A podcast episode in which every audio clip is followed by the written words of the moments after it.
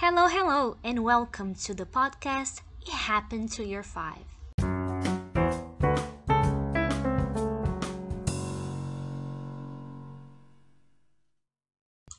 Hello, Y5s! Ready to listen to a new story? Today is all about Lottie and the day she fell off from a pony. The first time I fell off from a pony. One day I was having a horse riding class on Clube Hípico Santo Amaro, which is a beautiful equestrian club with flowers and trees.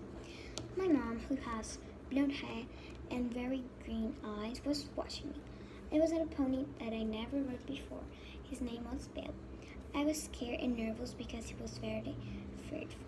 It started to rain just a little bit.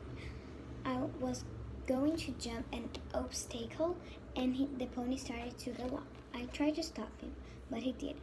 When he finally stopped, my teacher Gabby said, Stop him a little bit, please. I said, Okay. I stopped him and she gave a quick pony training. About five minutes after, I rode Bello again. It started to rain a lot, but I wasn't a pony have class normally. When I was going to surround a cone, someone's father opened an umbrella. As I said, Bill was very fearful, and he looked and stumbled and began to gallop without me because I was on the floor. I got up and said, I'm fine. And I gave my mom a hug. She wasn't so nervous because I said, I'm fine fast. I started crying because I was nervous but happy.